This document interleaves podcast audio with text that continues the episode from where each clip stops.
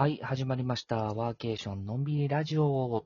ということで、MC の入江慎太郎と、ワーケーションコンシェルジュの宮田由衣です。よろしくお願いします。はいよろしくお願いします。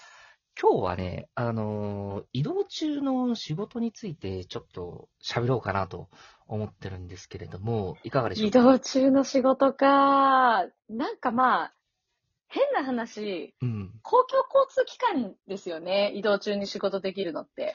まあ、そうですね。なかなか運転しながら仕事って 難しいですよね。そうなんです。なんか、だから私で言うと、こう、県境をまたいだり、電車で移動するときに、うん。こう、仕事するっていうのはありますね。ああ、なるほど。どうですか、うん。その仕事は。なんか、私割と、その、電車の揺れとか、うん。気持ち悪くなっちゃったりするタイプで、もう根本的な話なんですけど、あのできないときは結構できないです。細かい作業とかできなくなるので、メールの返信とか、結構それぐらいのことならするんですけど、うん。でも、入江さんもう移動多いじゃないですか。うん。移動の達人みたいなところあるじゃないですか。で逆に聞きたいです、なんか。ああ、どんな感じでやってるのって？うん、とうか。ん。あのーえっとね、あの、まあ、乗り慣れたところは、あ、ここの机と、この椅子の机と、この高さと、なんか安定すんなみたいなのはあるんですよ。まあ、乗り慣れると。例えば、あの、やっぱ新幹線ですよね。新幹線は乗り慣れてるから、あのーうんある程度、まあ、どっしりできるわっていうところも、やっぱりのぞみの方もそうだし、あと北陸新幹線とかも、やっぱ慣れてる人が、うん。なんですけど、新幹線、まあ、これちょっと、なんか、なんかお、おちょっと豆知識的な情報なんですけど、あの、ええ関西から九州に、あの、広島とかあっちに向かう場合って、あの、はい。桜とみずほっていうやつがあるんですよ。ほうほう。鹿児島まで行くやつなんですけど、それにすると、めちゃくちゃ席広くて、めちゃくちゃテーブルもゆったりしてて、なんですよ。だから新幹線って、へーこう席ってなんか3名掛けとかあるじゃないですか。あります。あの、普通の指定席で3名掛けがないんですよ。2名掛けで、グリーン車みたいな感じになってて、だからすごい仕事しやすいんですよ。え、めちゃくちゃいいですね、それ。そうそう。なんで、あのそっちに乗ることがある人とかだったら、結構おすすめですね、これは。うん。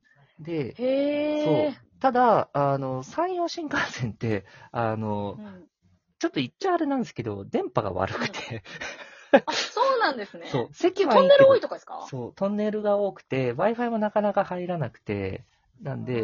電波は悪い。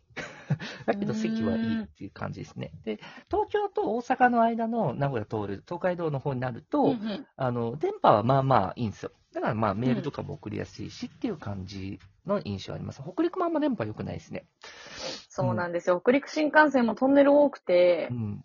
もう一定のところからトンネル続きすぎて仕事できないとか、そうですよね。あの、糸魚川ら辺がちょっと僕はやばいなといつも思ってて。やばいですよね。うんまあでも仕方ないから分かってると、別に電波繋がなくてもできる仕事に切り替えたりとかするんですけど、そうそう、そうなんですよ。だから僕もよくその、あのー関西からほ金沢の方に行くサンダーバードなんかもしょっちゅう乗ってるんであれなんですけど、あれも常連ですもんね。常連です。あれも結構、あの、あれなんですよ。あの、安定しやす、僕の中ではまだ、まあ人によってはあれ揺れるって言うんですけど、僕の中では全然できる方で、ただ、あの、滋賀から敦賀に行けて、敦賀から福井、2回山越えるんですよ、あれって。なるほど。そう。なんで、そこはもう電波ゼロみたいな。あ、もう諦めろと。はい。そそこそこのこの電波は30分はもう諦めてくれっていうゾーンになるんですよね、敦賀の全部。なるほ。ど。うん。なんかきちょっと聞きたいんですけど、うん最近一番仕事しにくかったとかってあります？ああ、ありますよ、ありますよ。あの、聞きたい。宮崎に行った時に、あの、宮崎空港から、あの、宮崎市内からその延岡っていうとこ、北に向かうところがあるんですけど、うんうんこのうんあの、と電車名合わせてたら、なんか特急列車が、もうなんかアトラクションみたいに揺れるんですよね。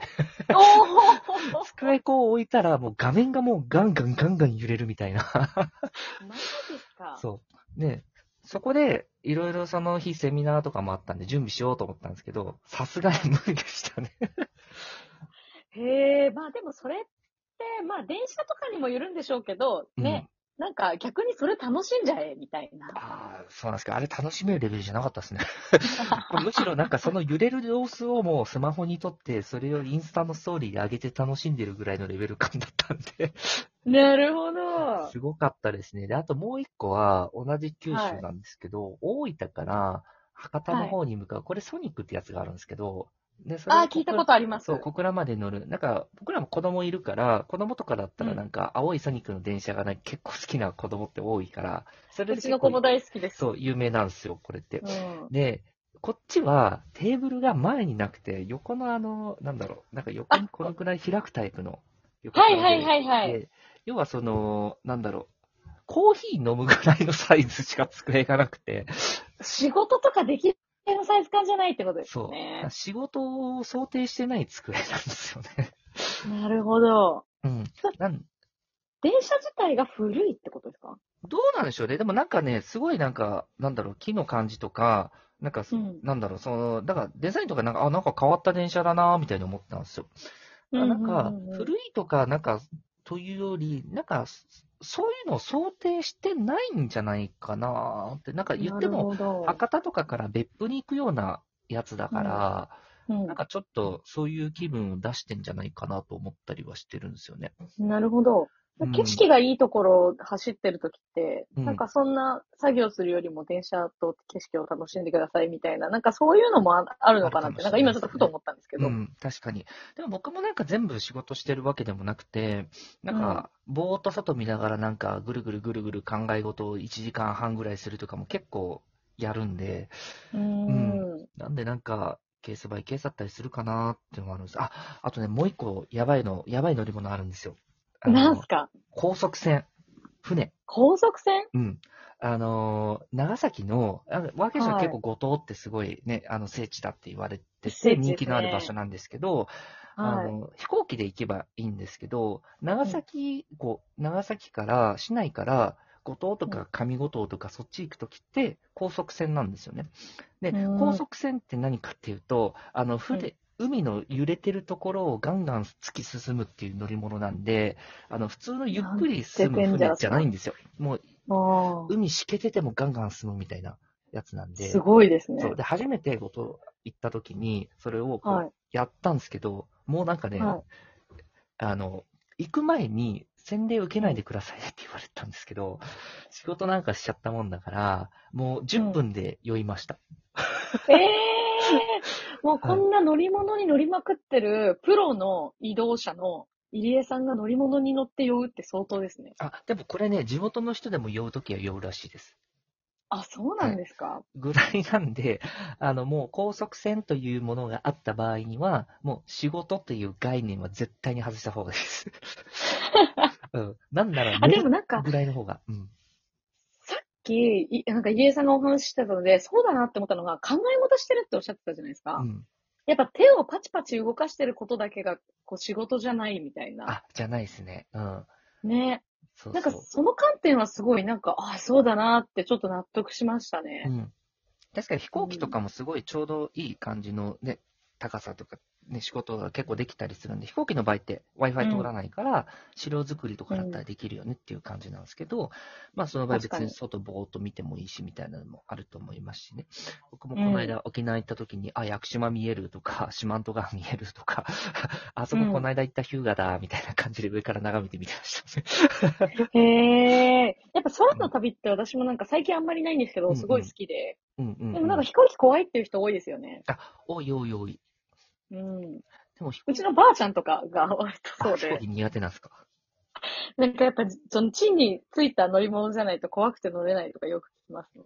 ああ、まあ、確かにね、苦手な方も飛行機ってね、あるにはあるんで、でも逆にね、うんガンガン揺れる電車苦手な人もやっぱいるでしょうし、私苦手だなうん、うん。もなんか、そうなんですよね。結局仕事ってテレワークだけじゃないじゃないですか。うん。うん。なんか頭の中であれどうしようとかっていうので、ふとその乗ってた1時間半はもうパソコン開かないみたいな感じで、ぐるぐるぐるぐる考えてたら、実はすんごいアイデア出たりとか、うん。うん。思いついたらスマホで連絡ができるから連絡しちゃえみたいな、うん。うん。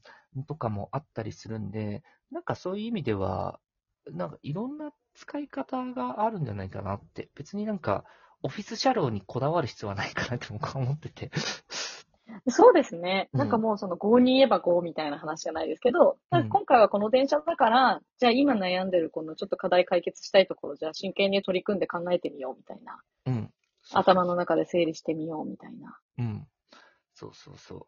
でもだからそこって適性って人によるんですよね。そういうのが、うん。あの、窓の外の景色をぼーっと見れる人はできるでしょうし、確かにそ。んなことしたら寝ちゃうって人は全然ダメだと思うんで、違うやり方考えたらいいしみたいな。うん。でも人って寝てるとき頭の整理するんですよね、確あ、かにね確。かに確かに。うんうん。ねじゃあもう思い切って寝ちゃえみたいな。降りてから頑張って仕事しようみたいな。切り替えも大事ですよね。そうですね。確かに確かに。うん。だからなんか、ね、移動っていうのもいろんな使い方があるんだなうんって、うん。うん、思ったりする。まあ電話は本当にできないってところもあったりするんで、じゃあそれをするの考えたりも、うん、しなきゃいけないし、うん。うんうん。だからなんか、ね、移動はいろいろ早くなったりとかはするんですけど、まあ逆に言うとそういう時間をどう使うのかっていうのを僕もこれから多分やりながらどんどん研究するんだろうなってところもあるし、まだ未知なる乗り物あると思うんで、まあ、今後ね、そのテレワークで移動しなくても良くなったからこそ移動は思いっきり楽しみたいっていうのはちょっとありますよね。確かに。うん。うん。そうそう。なんかその時間無駄にしたくないなっていうのもあるし。わかります。うん。でも車も自分で運転してて運転しながらなんかいろいろ考えたりしません？めっちゃします。考え事半端じゃないです。車の時。そうっすよね。まあ、それではい。事故らないようにだけ気をつけてもらったらいいんじゃない皆さんかな。安全運転で。はい。安全運転で行きましょう。はい。というわけで、もうあっという間に残り5秒ということで、また次回お会いしましょう。ではまた。